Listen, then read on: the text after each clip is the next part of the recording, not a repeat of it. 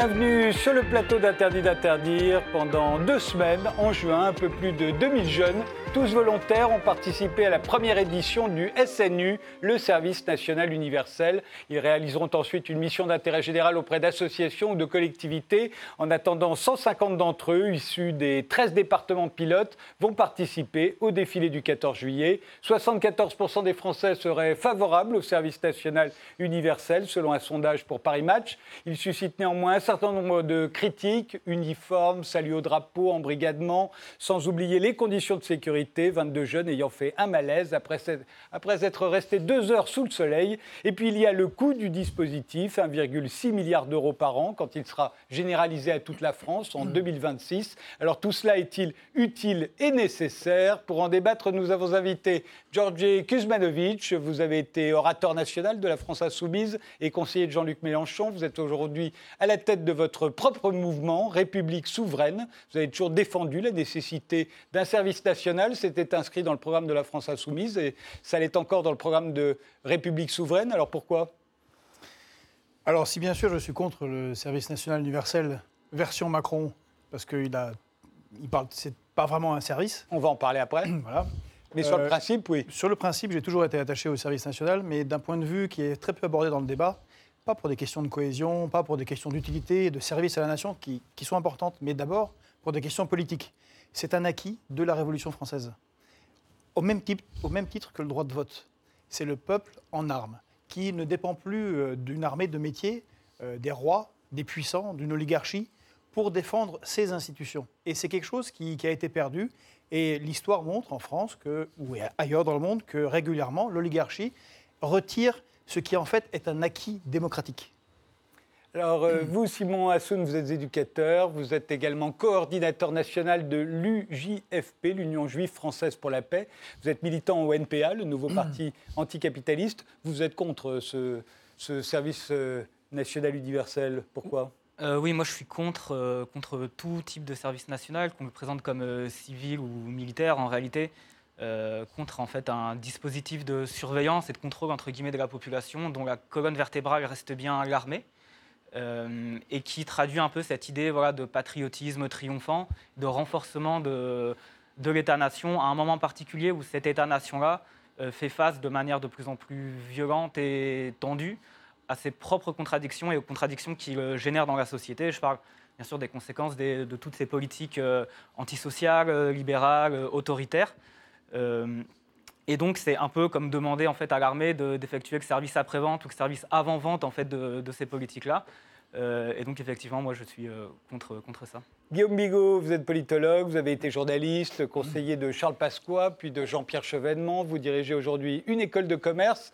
alors, ce service national universel, vous en pensez quoi? Vous faites allusion à la classe verte, hein, qui va coûter 1,7 milliard d'euros et que veut Macron. Je suis bien sûr contre. Euh, quant à, l'idée d'un service militaire, vraiment militaire, d'une durée sans doute beaucoup plus courte que ce qu'on avait connu avant et qui serait très universel, c'est-à-dire sans les trous de mythes qu'il y avait euh, avec les exemptions dont bénéficiaient les pistonnés d'un côté et de l'autre euh, les filles, parce que les filles, il faut vraiment qu'elles soient traitées absolument à part égale avec les garçons. Oui, c'est très important, un peu comme le citoyen Kusmodovic, parce que je pense qu'une république, depuis la fondation par, par les cités grecques, par le modèle athénien, euh, la République, ce sont des citoyens en armes et il faut dans une société donnée, plus les gens sont en mesure de se défendre, d'apprendre à se défendre, et moins il y a de violence. C'est un paradoxe. Si vous allez dans une salle de boxe ou dans une, salle de karaté, les gens sont très calmes. Voilà. En revanche, quand vous allez euh, bah, voir des adolescents de 13-14 ans, ils jouent à des jeux euh, ultra sanguinaires et ils ont vraiment une espèce de, pulsion. Fort heureusement, la plupart d'entre eux ne passent pas à l'acte. Et la dernière raison, c'est que je crois que dans une société euh, qui est assez molle, en fait, dans une société un peu de moutons, il suffit de quelques loups pour semer la pagaille et la panique. Et je suis assez inquiet, en effet, de ce qui peut arriver dans 10 ou dans 20 ans dans la société française, cette espèce de face-à-face. Les gens peuvent vivre effectivement de plus en plus face à face. Donc il faut refaire nation. S'il y avait une dimension militaire, ça pourrait être un bon outil. Laurent Henninger, euh, vous êtes historien militaire, vous écrivez dans le magazine Guerre et Histoire, vous êtes le co-auteur de Comprendre la guerre aux éditions Perrin avec Thierry Weidmann. Euh, qu'est-ce que vous pensez de l'idée d'un service national euh, universel? Bah, Un petit peu le même point de vue que Georges Kuzmanovic, même si j'ai mes points de vue aussi et mes, mes, quelques désaccords. Euh, dans l'absolu, ça pourrait être une bonne idée. Celui-là, tel qu'il est euh, euh, mis en place par le gouvernement actuel, et me paraît complètement grotesque. C'est un gadget démagogique, creux, et, qui ne correspond pas à une idée de service national. Alors militaire, j'en parle même pas, parce que moi je fais une grosse différence entre un service militaire et un service national qui devrait être un service civique.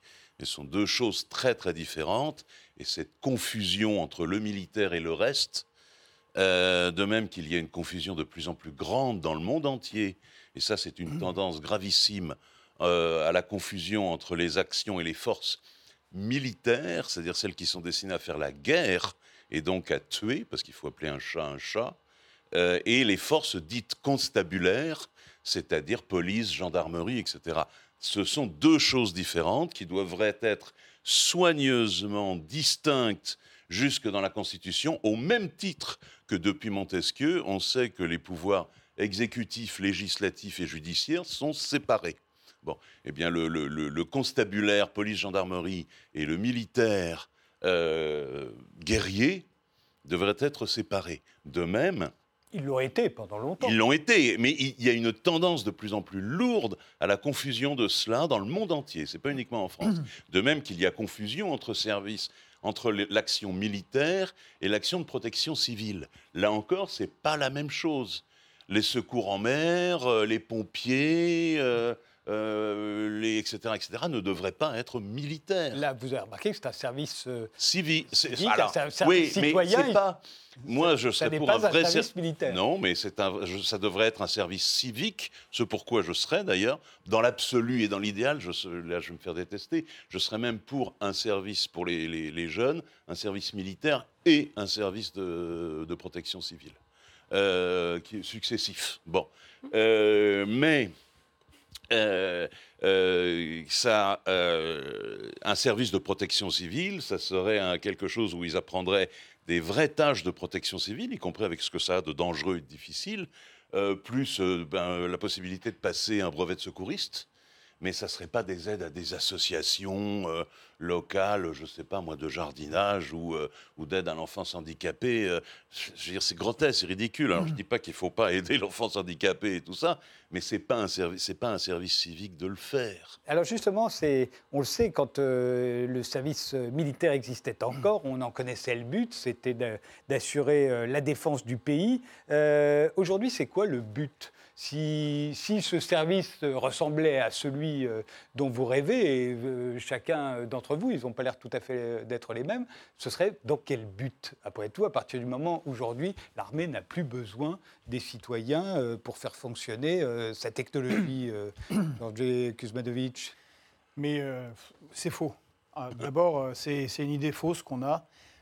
depuis qu'il n'y a plus de service militaire, l'armée euh, est obligé de signer toute une série de contrats avec des sociétés privées parce qu'énormément de compétences manquent. Il faut, se, il faut se rendre compte qu'au moment du service euh, militaire, euh, un jeune qui avait 25-26 ans, qui venait d'être formé médecin, qui venait d'être formé comme comptable, était immédiatement utilisé pour pas très cher et était utile effectivement à son régiment et à l'armée.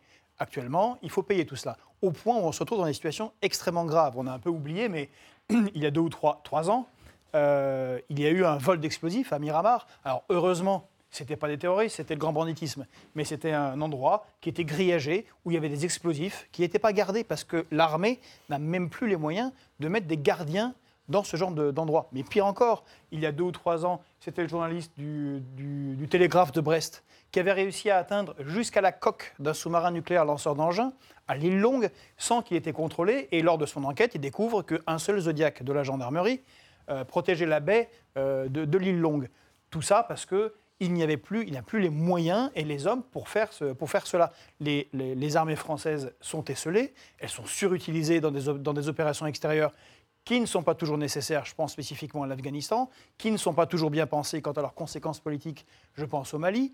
Après, on les utilise dans des, comme l'a dit M. Henniger, dans des, dans, des, dans des actions de police on se demande bien qu'est-ce qu'ils fabriquent dans la rue, à part peut-être habituer la population à ce que des militaires se promènent dans la rue, mais contre le terrorisme, tout le monde sait que c'est absurde, à part servir de cible, puisque l'opération euh, Sentinelle, ce sont surtout des militaires qui ont agi quand il a fallu agir, mais ils, ont servi de cible. Et ce sont, des, troupes qui sont épuisées et qui ne peuvent plus faire euh, ce, service euh, de base, par exemple de défense d'un périmètre que sont les casernes, qui sont confiées à des sociétés de gardiennage. On touche quand même au grand ridicule. Or, le, service national, un vrai service national, selon moi, devrait être évidemment mixte, donc ça concerne 800 000 jeunes par an. C'est une classe d'âge en France, en gros, un tout petit peu moins. Évidemment, il ne peut pas être militaire, parce qu'on n'a pas besoin de 800 000 jeunes euh, militaires, c'est absolument ridicule, mais c'est pour ça qu'il serait euh, un service national à composante militaire. Moi, j'estime qu'en gros, c'est un quart qui devrait être militaire sur la base du volontariat, et euh, les 600 000 autres civils, c'est-à-dire servant chez les pompiers, dans la protection civile, dans les eaux et forêts, qui manquent énormément de personnel. Aujourd'hui, ça peut être le cas, puisqu'il y a un volet, euh, Non, c'est un volet... non, service implique faire quelque chose de réel qui prend du temps, qui demande des compétences. Qui être pompier, qui, euh, voilà, enfin, dépolluer, travailler dans les eaux et forêts, ça ne s'apprend pas en deux semaines. Là, ce sont, c'est un stage, euh, c'est un, c'est des, c'est des, c'est des, c'est des classes vertes, c'est des classes vertes. Qui, va apprendre à être pompier en deux semaines ou à, ou à dépolluer une rivière en deux semaines, c'est ridicule. Et sinon, après, il y a un deuxième volet qui est une sorte de, qui ressemble à ce qu'a mis en place euh, François Hollande, ce service civique, mais il est sur la base du volontariat, et puis c'est trop court. Alors, contrairement à ce que disait M. Bigot, moi je suis pour un service long. Hmm. À l'époque, en dessous de 12 mois, ça sert à rien, ni aux militaires, ni aux pompiers, ni aux policiers, ni à rien du tout.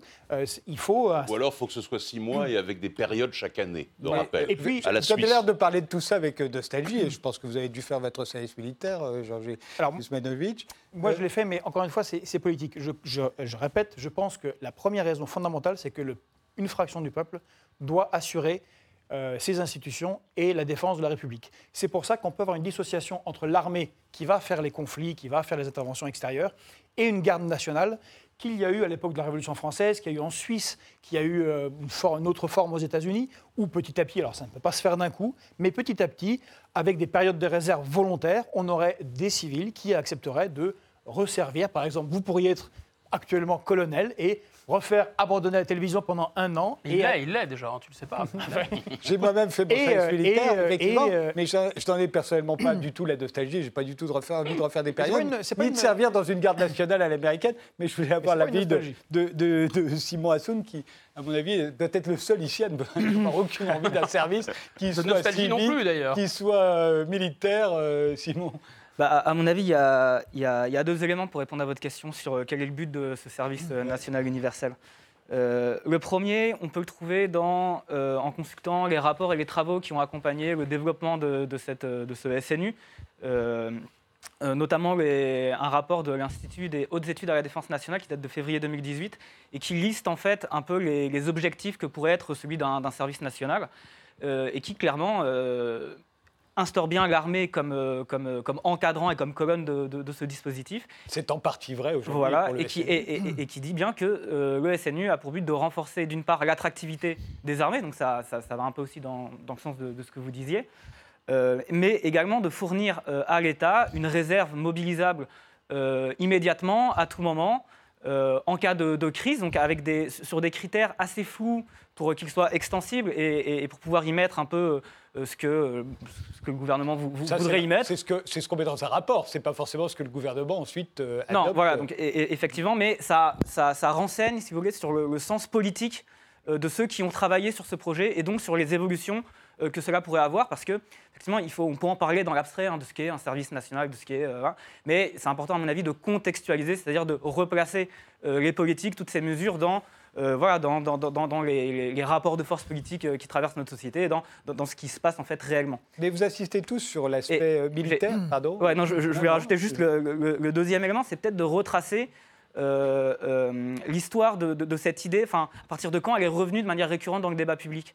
Cette idée de remettre sur place un service national, qu'on qu veut civique ou militaire, elle, elle, refait son apparition de manière très forte euh, après 2005, après le, mouvement de révolte qu'il y avait eu dans euh, les quartiers populaires suite à la mort de, jeunes euh, tués par la police, et qui a fait consensus en fait dans une large partie du champ politique, que ce soit à gauche, hein, cette gauche un peu mitterrandienne ou chevènementiste, Ségolène Royal, mais également à droite, également à l'extrême droite. C'est pas pareil, mais c'est de là que ça vient en tout cas. Et à partir de là, cette idée est, largement revenue dans le débat public en s'articulant avec tous ces discours euh, autour des territoires perdus de la République, ces territoires où vivent une population qui ne sont pas assez intégrées, pas assez patriotes, pas assez laïques, pas assez tout ce qu'on veut, et qui en fait est mise en problème. C'est-à-dire que dans tous ces discours, le problème, ce n'est pas euh, telle politique, ce n'est pas tel fonctionnement de la société, le problème est, euh, repose sur les épaules d'une partie de la population qu'on stigmatise, qu'on relègue. Euh, et, c'est à mon avis, c'est bien là qu'on peut trouver. juste, je termine. Vous allez répondre. C'est bien là qu'on trouve le sens politique euh, en contextualisant de, de, de, la mise en place d'un service national aujourd'hui en France. Guillaume Bigot. Écoutez, euh, je reviens sur cette distinction très importante qui a été faite tout à l'heure entre le, les forces constabulaires et les forces militaires, entre finalement l'idée euh, de paix à l'extérieur et de concorde à l'intérieur. C'est très différent. À l'intérieur des frontières d'un pays, ben, les citoyens euh, partagent une sorte d'amitié politique et on ne règle pas ces différents politiques en recourant à la force. Alors il y a des contrevenants, il y a des délinquants et donc il y a la police. Et c'est pour ça que les forces sont très différentes. Vis-à-vis -vis de l'extérieur, en revanche, la guerre est toujours possible. Ceci étant dit, ce qu'on a vu arriver malheureusement, c'est, ce sont, je ne dis pas la guerre civile, pas raconter n'importe quoi, ce sont des ferments de guerre civile, ce n'est pas tout à fait la même chose, Dieu merci. Et pour bien comprendre le risque qui nous pend au nez, il faut prendre un peu de recul et regarder le long terme de l'histoire de France. Quand vous regardez 1000 ans d'histoire de France, vous vous rendez compte de quelque chose qui est très frappant. Ce qui est très frappant d'abord, c'est que c'est une, une, nation, un peuple qui est ethniquement très, très, très, pas du tout homogène en fait, c'est pas du tout une ethnie la France, mais c'est un État qui a unifié de manière de force, en fait, euh, des territoires très différents. Et curieusement, il n'y a jamais, enfin, curieusement ou pas, ça s'explique, il n'y a jamais eu de portion du territoire français, de, de groupes religieux, de groupes euh, régionaux, de groupes politiques qui aient pris les armes ou qui aient voulu faire sécession sans finir écrasés dans le ah sang. la Vendée. Ça, très important. La Vendée. La Vendée, les émigrés, euh, les collaborateurs, euh, etc. Et donc, moi, ce qui me fait peur, ayant grandi dans, le 93, dans, ces banlieues, ayant vu la montée en puissance de la réislamisation, ce qui me fait très, très peur, ce n'est pas les fantasmes de Renaud Camus, du grand remplacement. Ce qui me fait très peur, c'est que je sais qu'un jour, les Gaulois très placides, comme les avait décrits Jules César, sont aussi des guerriers terrifiants. Et qu'un jour, s'il y a une colère, ça va être terrible et ça va être sanglant. Ça ne concernera pas tous les enfants d'immigration, ça concernera peut-être, allez, sur 10, il y en a 3 ou 4 qui sont dans une espèce de tripe de euh, retour aux racines, donc on veut faire sécession. Ça, c'est un premier problème. Et donc, d'une certaine façon, un service vraiment militaire pourrait permettre de neutraliser ce risque. Je ne dis pas neutraliser ou au contraire c'est d'entraîner vos Gaulois placides à, manier les armes Pas du tout, parce que les Gaulois placides deviendraient d'une certaine façon moins placides, mais surtout les autres découvriraient qu'ils sont Gaulois en réalité. Que contrairement à ce qu'ils pensent, ils sont nés ici, ils vont enterrer leur mort ici, ils ont vocation à devenir français. Donc de penser qu'ils ne sont pas français parce qu'on leur dit qu'ils ne sont pas français, etc., c'est faux. Mais il faudrait pour ça que d'abord que la République tienne ses promesses, et puis en fait, faire un effort ensemble, avoir le même uniforme, se lever tôt, faire 50 km de marche ensemble, garçons, filles, euh, quelles que soient vos origines et quel que soit votre milieu social, là, ça crée une véritable cohésion qui est une cohésion réelle. Mais pour ça, il faut un prétexte. Si vous avez un effort physique important quand vous êtes sportif de haut niveau, c'est parce qu'il y a une compétition. Si vous êtes capable d'accomplir des efforts physiques terribles dans le cadre d'un service militaire, c'est parce qu'il vous vous préparez à la guerre précisément. Donc c'est pas pour jouer, vous comprenez? L'uniforme d'un pompier, l'uniforme euh, d'un policier, l'uniforme d'un militaire, c'est pas c'est pas un costume. Là, c'est un costume en fait, c'est un bal costumé qu'organise Macron. Oui, je suis assez d'accord avec ce qui vient d'être dit. Alors, j'ai quand même un point de désaccord avec euh, mes deux collègues en face et paradoxalement un point d'accord avec euh, mon collègue à côté, un seul paradoxal Ben oui, paradoxal, parce que globalement, je vais vous le dire tout de suite, mes points de désaccord. Euh, ce, que votre famille politique et idéologique possède comme, euh, je dirais, comme paradigme de base, de refuser l'idée même de patrie et de patriotisme, et de systématiquement ne parler que des populations immigrées, au détriment des populations françaises de souche, comme on dit, l'expression n'est pas très jolie, mais on l'utilise. D'autant qu'il n'y a pas vraiment une souche française. Oui, en plus. Euh, moi, je trouve ça aussi. Je vous, je vous parle brutalement, hein, euh, mais je trouve ça aussi, cette idéologie aussi dégueulasse que débile. Et j'insiste bien sur ces deux adjectifs. Mais ça sera un autre débat, euh, pas aujourd'hui. Bref. Là où vous n'avez pas tort, à mon sens, c'est qu'il est vrai que le service militaire, du temps où il existait, a été utilisé aussi comme un outil de contrôle Bien sûr. et de schlag, même quelquefois, on va le dire, hein, sur les masses populaires, euh, ouvrières ou paysannes françaises, etc., comme outil de dressage. Pour De- les étudiants aussi, c'était et pas pour très les marrant. étudiants aussi. Mais enfin bon, le problème des étudiants, Pardon, mais ça, c'est la vérité du marxisme, parce qu'il n'y a aucune société sans classe dirigeante. Non, non, mais on est d'accord, on est d'accord, on est d'accord, la mais nature quand même. humaine. D'accord, mais quand même. Donc ça, force, ça, ça favorise la classe dirigeante d'enrégimenter les gens. Oui, oui, oui, oui. Mais euh, on peut le faire de façon plus ou moins euh, intelligente, même cette, euh, ce processus-là.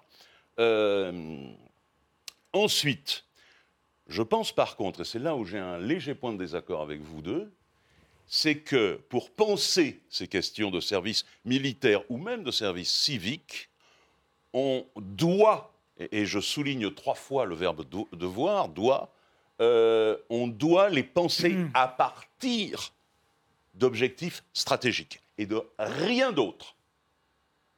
C'est-à-dire à quoi ça sert d'avoir une armée de masse? Je veux dire, s'il y a eu des armées de masse qui sont apparues au XIXe siècle et que du coup on a créé des services militaires en France ou dans les- ou dans d'autres pays, c'était parce qu'on avait besoin d'armées de masse, parce qu'on avait le besoin militaire, tactique, opérationnel d'armées de masse.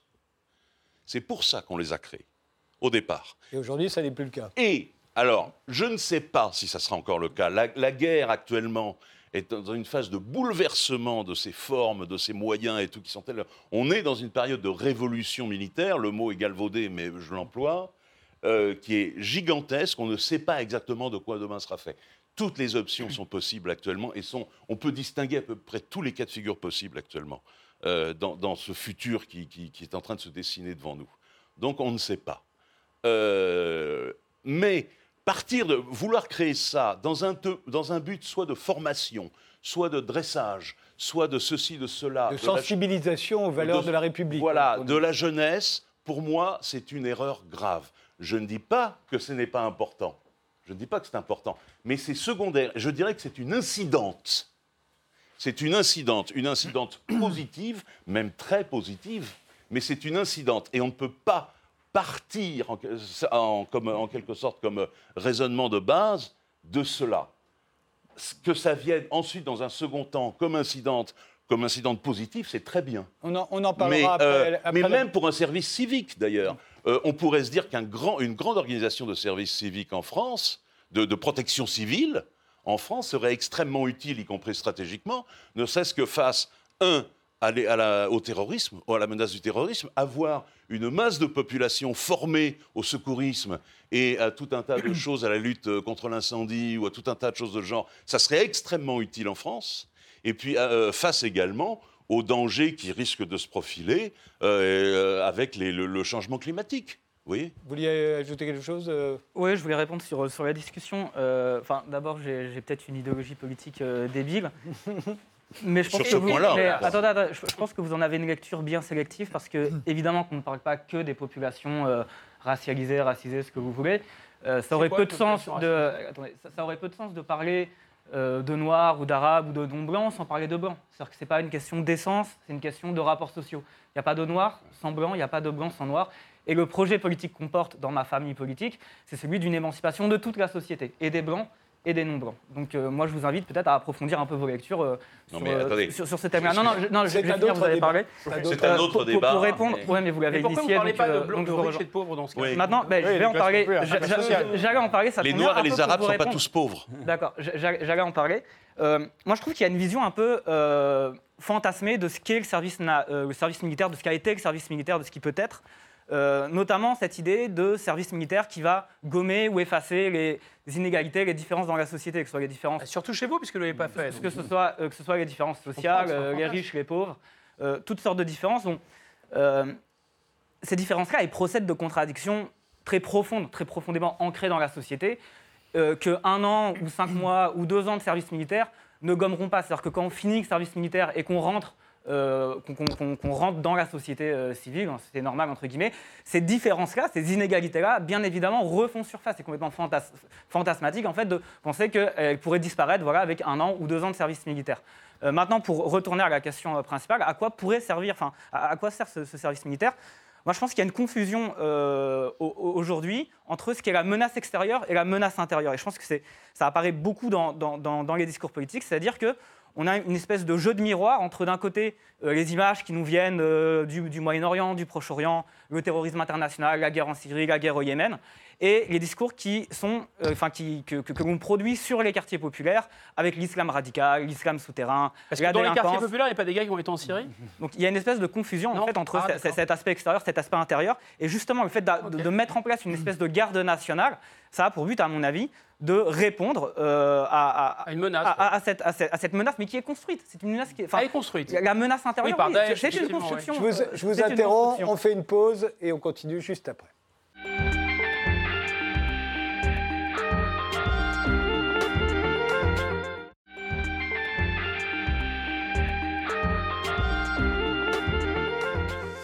On continue notre débat sur le SNU, le service national universel, avec euh, Georges Kuzmanovic, avec euh, Simon Assoun, Guillaume Bigot et Laurent Henninger.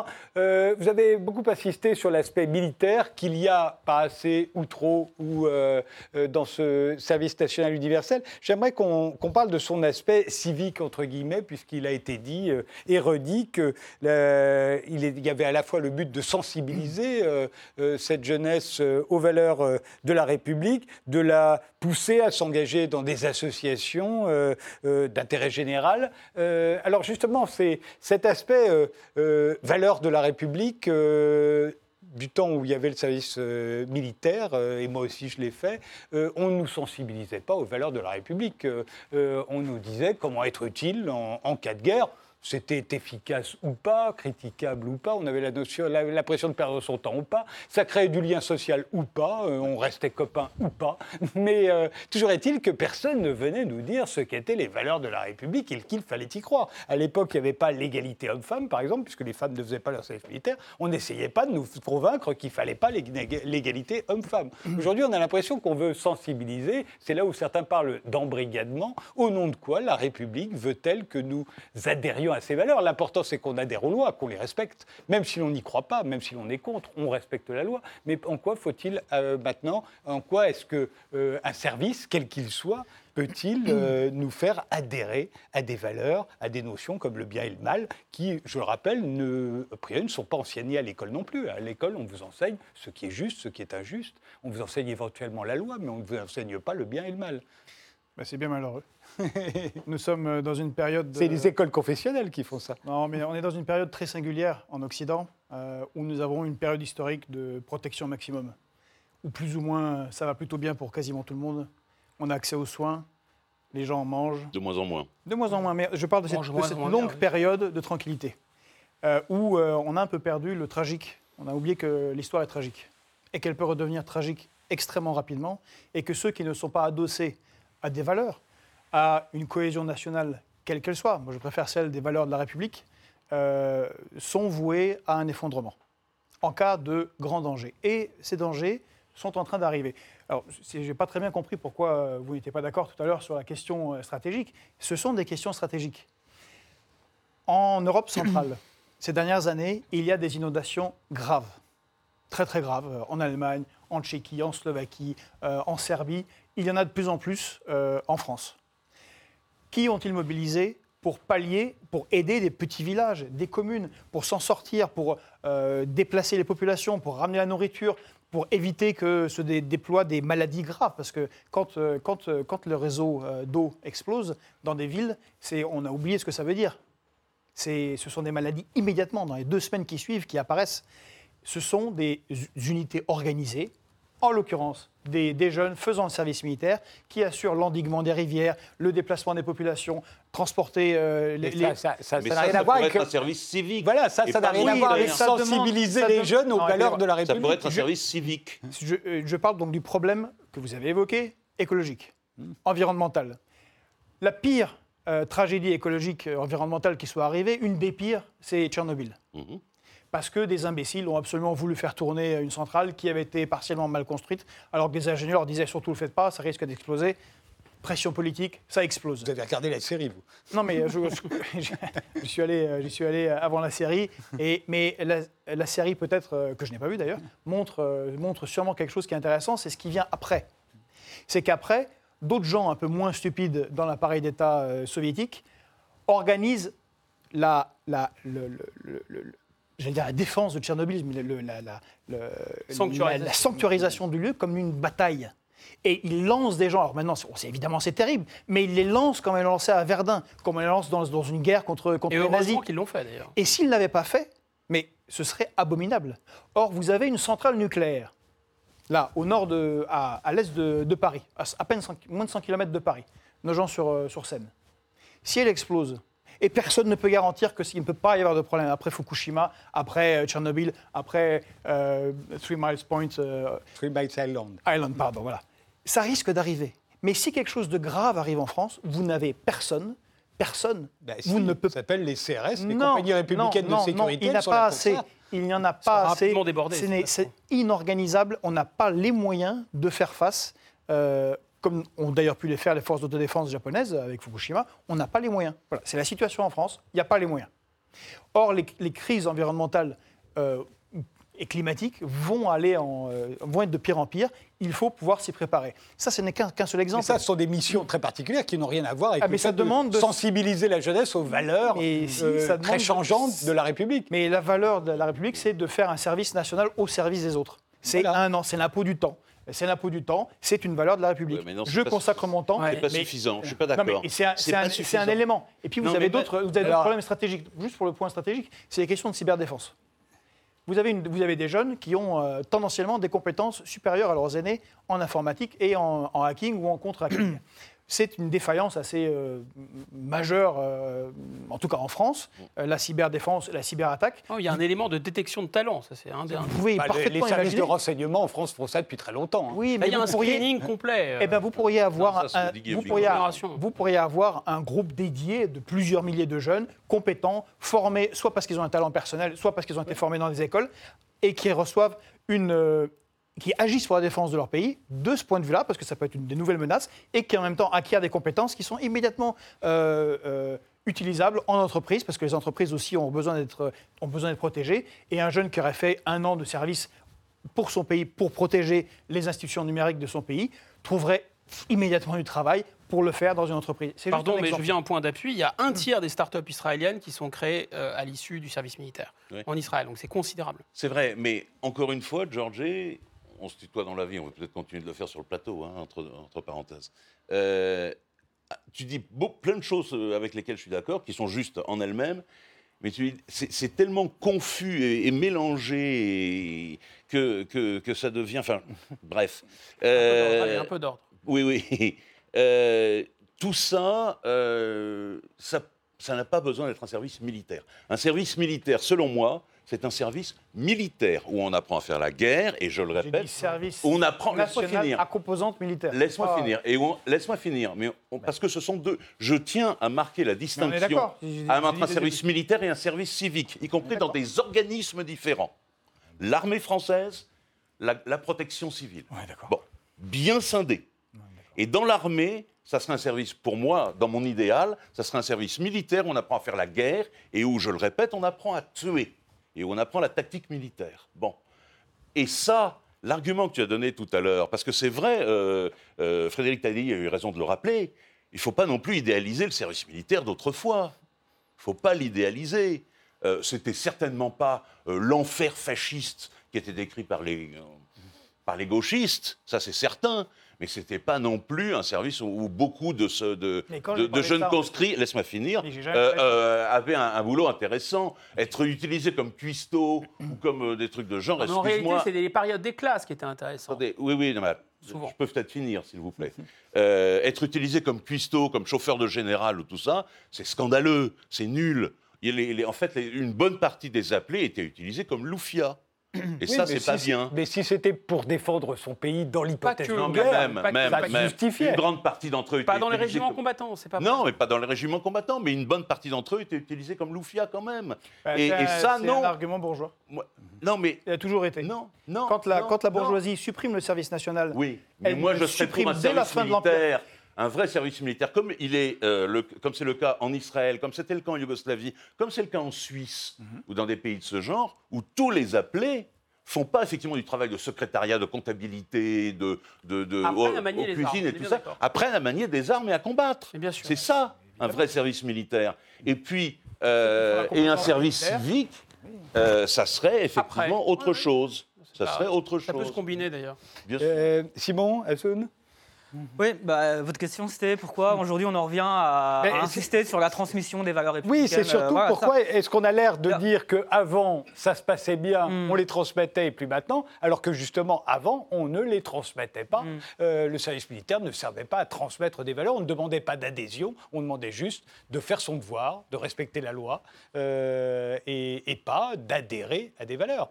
Ben, à, mon, avis, c'est que ces valeurs républicaines euh, deviennent de moins en moins évidentes et consistantes aujourd'hui. C'est-à-dire que la République, enfin, à mesure que le temps passe, est de moins en moins égalitaire, de moins en moins, enfin, on est de moins en moins libre, et elle est de moins en moins fraternelle. Et je pense que euh, Ouais. un mouvement comme celui euh, des Gilets jaunes aujourd'hui, hein, qui euh, euh, en témoigne a- avec force. Absolument. Euh, on pourrait trouver énormément d'exemples. euh, par exemple, les, les 150 jeunes lycéens, puisqu'on parle de jeunesse, euh, qui euh, se sont fait violenter, arrêter, maltraiter par, euh, par la police à Mantes-la-Jolie euh, il y a quelques semaines, plusieurs semaines, plusieurs mois, euh, en, en- en attestent également. Et Ouais, à mon avis, si on en revient aujourd'hui à vouloir insister sur cette transmission des valeurs, c'est pas qu'elles ne sont pas transmises, c'est pas qu'on est moins républicain qu'avant, c'est que la société euh, les efface de plus en plus en fait de la vie des gens. À mon avis, c'est ça. Pas la société, C'est les euh, oligarchies qui le font. Oui, oui. C'est vrai, il y a un détricotage. Il y a un détricotage et on a insisté tout à l'heure, et je pense qu'on a, on a bien fait de le faire, sur un risque de sécession qui est lié à la fois à une montée en puissance d'une délinquance qui s'organise, parce qu'économiquement, il faut s'organiser. Donc, on est dans le trafic euh, qui contrôle un certain nombre de quartiers, lesquels, on le sait bien, euh, on va dire géographiquement, sont déjà en- quasiment glissés en dehors de la République. On a un phénomène de réislamisation, ça c'est sûr, mais pas que, pas que. On a au sommet de la société, bah, sans caricaturer, on a toute une couche de bobos qui considèrent qu'ils ne doivent plus rien à la France, qu'ils ne doivent plus rien à leur pays. Et si on augmente les impôts, alors on va déplacer euh, son patrimoine ailleurs. Et de toute façon, on s'en fiche, qu'ils se débrouillent, qu'ils restent entre eux, etc. Donc c'est très très important de, de faire comprendre à tout le monde qu'on dépend les uns des autres. C'est une question de la fraternité. Mais la fraternité, c'est pas un concept. La fraternité, c'est une réalité. C'est une excellente question que vous nous avez posée. Pourquoi est-ce qu'on veut euh, en revenir à ces valeurs? Mais par- Bien sûr, parce que c'est parce que la réalité a disparu qu'on en revient au mot précisément. Et c'est dessine-moi un mouton. C'est parce qu'elles ne sont plus là, ces valeurs. On le voit bien et on le sait bien. Et c'est pour ça que moi, je, je trouve que techniquement, ça paraît assez compliqué de réinstaller d'une certaine façon une espèce de machine à faire nation.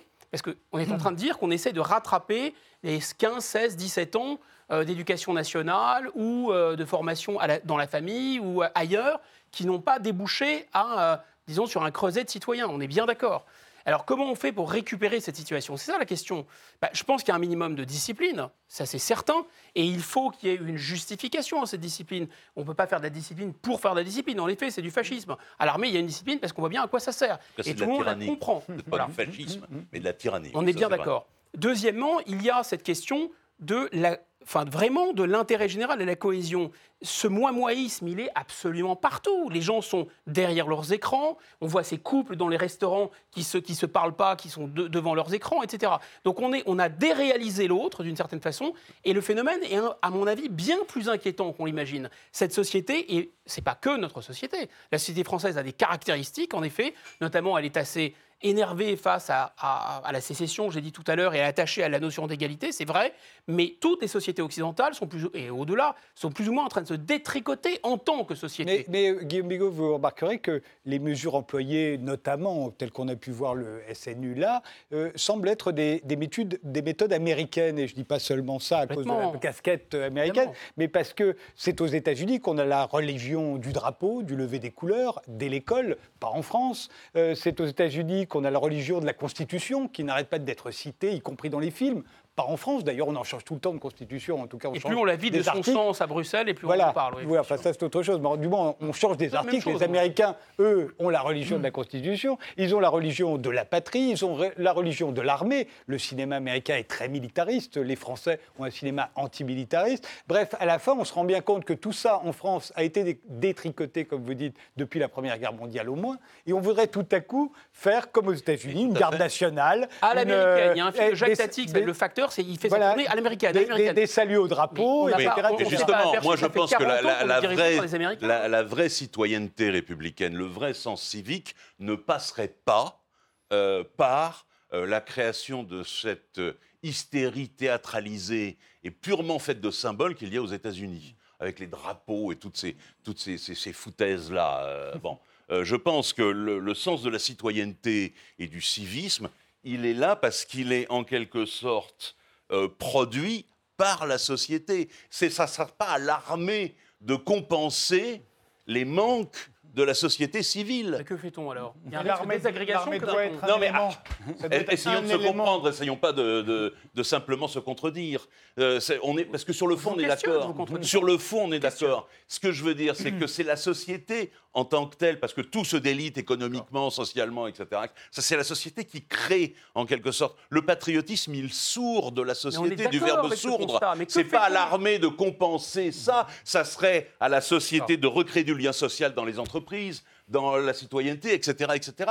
C'est pas l'armée de faire. que ce que l'armée pas l'armée de le les faire. entreprises Et vont il le faire. faudrait et l'éducation civique, c'est-à-dire le sens de, de- de- des valeurs de la République, ça devrait être enseigné par- dans des cours comme il y avait autrefois d'éducation civique. qui vous enseignait la loi, pas les valeurs, pas le bien et le Exactement. mal, la loi. Oui. Simon Hassoun Bah, on a, l'air d'être tous d'accord pour dire que la société elle est de moins en moins fraternelle, de moins en moins égalitaire, tout ça. Oui. Maintenant, là où est, où est la différence, à mon avis, c'est sur le diagnostic, c'est-à-dire euh, pourquoi c'est comme ça, à cause de quoi, et du coup, quel remède on peut y apporter?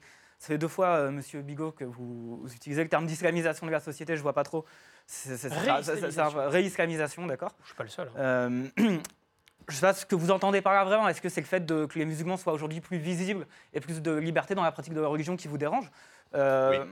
Moi, oui. D'accord, donc ça vous Non, dérange. surtout que la nature a horreur du Sauf vide. que- Si vous donnez pas un cadre aux gens, ils vont se trouver eux-mêmes, Ouais. c'est sûr. D'accord, mais on a tous en fait, et- effectivement, mais tout le monde a un cadre, euh, identité. tout, tout le monde a une identité qui est Voilà. distincte Non, de celle on- de l'État-nation. Ah bah non. Tout le monde en a une. Si, si, même vous, Non, même non. vous, même on en a tous une. Chacun qu'on puisse dans notre propre référence. Maintenant, vous, ce que vous dites, c'est que vous, c'est que vous refusez à une partie de la population d'avoir cette propre identité parce qu'elle est illégitime. français, parce qu'elle est illégitime, français, oui, parce qu'elle est illégitime à vos yeux. Effectivement, ces discours-là, ces politiques-là, c'est exactement ça qui On crée peut le délitement de la Bon, Il est en société. train de gagner, il est en train de, de ramener le débat à la on- question on de l'islam le- et le de délitement- le de la société, il ne vient pas.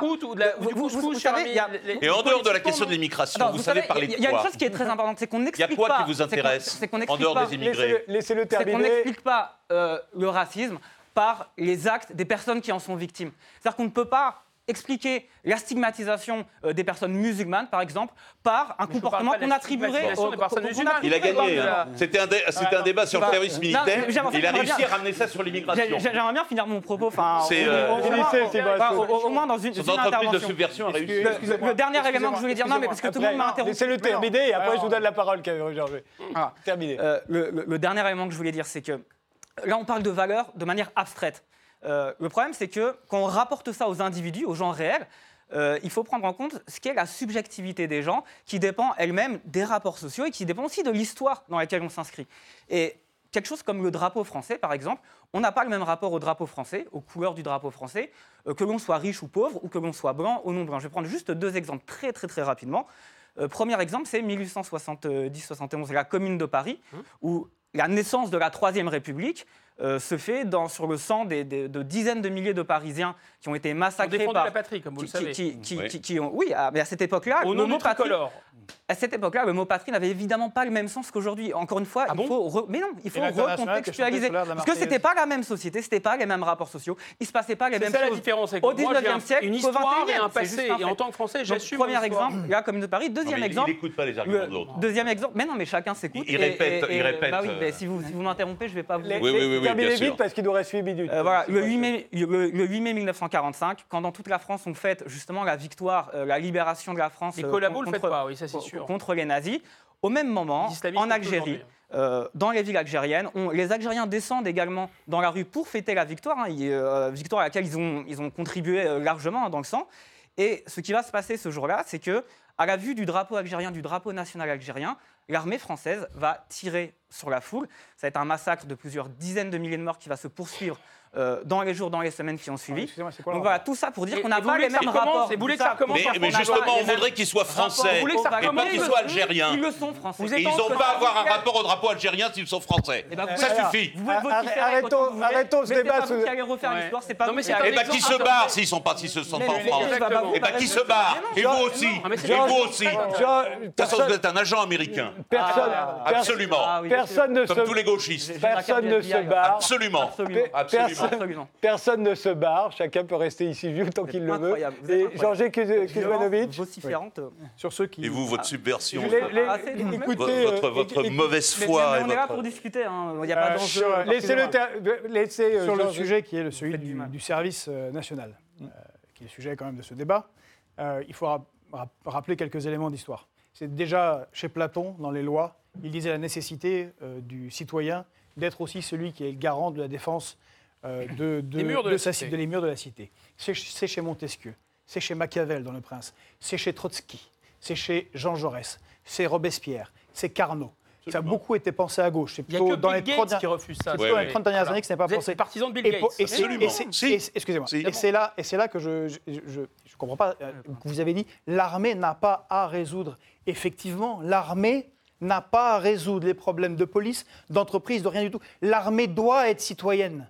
Mais on c'est est pour ça qu'un service, elle doit être dans la cité. Oui. Et c'est pour ça que Platon a raison, Machiavel Oui, a raison, oui. Trotsky, Jaurès et tous ces gens-là ont raison. Mais là-dessus, on est C'est d'accord elle- sur les C'est pour ça qu'il doit. Mais je finis. C'est pour ça qu'il doit y avoir Une conscription. une conscription pour que ce ne soit plus deux Mais- corps séparés qui, et là je vous rappelle l'histoire, la, bourgeoisie naissante, au moment de la fin du Premier Empire, qui s'associe avec les oripeaux euh, de l'aristocratie, n'a de cesse de supprimer le service national et d'en faire un factice et de créer une armée avec des officiers qui, sont qui reçoivent l'autorisation de tirer sur le peuple, et ça devient une armée de colonisation et une armée de répression nationale. C'est 1830, 1848, vous l'avez dit, C'est bien cette 1870, bourgeoisie-là les canuts. réinstaure, cette armée. C'est pour ça, mais non, c'est pour ça qu'il est nécessaire de créer une garde nationale populaire et de revenir à ce qui a toujours été le cœur d'un service, euh, d'un vrai service national républicain, d'avoir un- des institutions, un pays, des valeurs défendues par le peuple et non pas par un corps détaché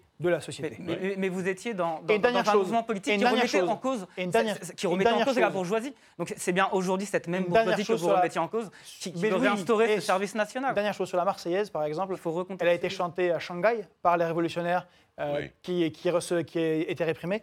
Les SS qui ont attaqué euh, le ghetto de Varsovie ont été reçus par quelques salves de fusil et aussi par le chant de la Marseillaise. Je crois qu'il y a assez peu La de chants Marseillaise était qui ont accompagné la révolution. qu'il faut recontextualiser et pas en parler dans Eh l'abstrait. bien, justement, on recontextualise. Mais on n'en parle pas dans l'abstrait. Ce n'est pas la même chose Bon, que la la Marseillaise. République- Guillaume Bigot. La République, ce n'est pas enfermer les gens, ni dans leurs origines ethniques, ni dans leur religion, et encore moins dans leur classe sociale. C'est pas vrai. Y a des bourgeois, il y a des bourgeois qui sont tombés pour défendre la France, et il y a euh, des, euh, malheureusement des ouvriers qui ont euh, pris le parti de l'ennemi. Ça existe. Je ne dis pas, je ne nie pas, et je pense que Jaurès a raison, la patrie est plutôt le bien de ceux qui n'ont rien. En ce sens, il a raison, mais c'est une moyenne en fait. Et, ce qui est vraiment fondamental, c'est que moi, je, vous savez, je travaille dans le secteur de l'enseignement supérieur. Année après année, je suis très surpris, on fait passer des questionnaires pour savoir ce que les étudiants pensent des cours. Je suis frappé. Chaque année, la demande est croissante de professeurs durs, autoritaires, qui se font respecter. Et la contradiction est terrible. Ce sont les mêmes qui mettent le bazar dans la classe ou dans la- l'amphi, qui demandent des professeurs autoritaires. Pour une raison simple, c'est quand les enfants cassent leurs jouets, c'est pour qu'on les arrête. Donc là, je pense que la jeunesse, elle meurt de tolérance. Elle en a ras-le-bol de la tolérance. Elle en a marre. Non seulement cette tolérance. Et, la- et vous dites que la bourgeoisie veut le service militaire, mais pas du tout. La bourgeoisie de Macron, qu'est-ce qu'elle veut? Elle veut une classe verte avec des PowerPoint au nom de la tolérance. C'est ça qu'elle veut faire. Exactement. Or, c'est pas pas ce que disent les rapports qui ont accompagné. Laissez-moi terminer, je vous ai écouté. c'est pas J'ai écouté vos inepties, écouté Sans écoutez, les Sans miennes. m'interrompre Bon, c'est pu- ça a pu m'arriver. Ça a pu m'arriver. Vous êtes drôle. Non, je suis pas drôle. Si. Si vous parlez de recontextualisation, mais la bourgeoisie d'aujourd'hui n'est pas celle de 1871. Terminé, Bah, Guillaume Bigot, il reste que Ouais. 3 minutes. Alors, je vais accélérer. Je vais accélérer. Je pense vraiment que c'est le fait d'arriver à, à, à se confronter à une autorité qui peut construire les individus et construire la liberté. C'est sûr. Et cette jeunesse qui a été dans l'éducation nationale, qui est traversée par une sorte de relativisme idéologique considérable, qui ne cesse d'exciter les différences entre les, euh, les orientations sexuelles, entre les classes sociales, entre les couleurs de peau des gens, entre les religions, il y en a marre. Les jeunes en ont marre, ils veulent de l'unité, ils veulent ce qui les rassemble et pas ce qui les divise. Ils en ont marre d'une soi-disant république qui en fait exalte en permanence les communautés et les divisions. Exactement. C'est pour ça qu'un véritable service national, ça aurait du sens. C'est un, c'est un discours très idéologique, encore une fois. Mais l'être humain Vous- est vous- idéologique. Vous parlez des jeunes, mais les jeunes, ce n'est pas un tout homogène. Non, mais c'est pas, vous n'êtes pas marxiste, vous ne croyez pas à l'idéologie. Non, mais, mais vous savez que les jeunes, c'est pas un tout homogène. Je pense pas que les jeunes une patrie, comme ne, parlent pas d'une seule voix. Les jeunes, il y a autant de jeunes différents que de situations Eh différentes. je vais répondre à ça. C'est une remarque propre à la jeunesse. je vais vous répondre, c'est une remarque très intéressante parce que les jeunes ne savent pas qu'ils appartiennent tous à une même patrie et qu'en fait, énormément de choses les réunissent Mais en tant que Ils n'y jeunes. appartiennent pas de la même manière. Et C'est ils ont l'impression, et ils ne se parlent plus, comprendre et ils ne se voient plus. En tout cas, Ils n'y appartiennent pas de la même manière et ils ne parlent pas d'une et même voix. Parce qu'ils ne se C'est- connaissent pas, qui est- C'est ça qui est parce qu'ils ne complètement se connaissent absent de pas, votre mais- discours. C'est pour ça qu'il est idéologique pas. et Oui, mais sauf que ce que vous proposez va renforcer ce trend, comme on dit. Kuzmanovic. Excusez-moi, il faut, il faut se poser la question de pourquoi est-ce que le service national a été suspendu, puis, enfin suspendu définitivement pour le moment, euh, au moment du triomphe du néolibéralisme, au milieu des Ouais, années 90. exactement. Très juste, c'est une coïncidence Il y a une coïncidence très forte. qui est forte. C'est, je le, cons- je le pense réellement, c'est le retrait d'une souveraineté qui a été prise au peuple, qu'elle avait acquise de haute lutte.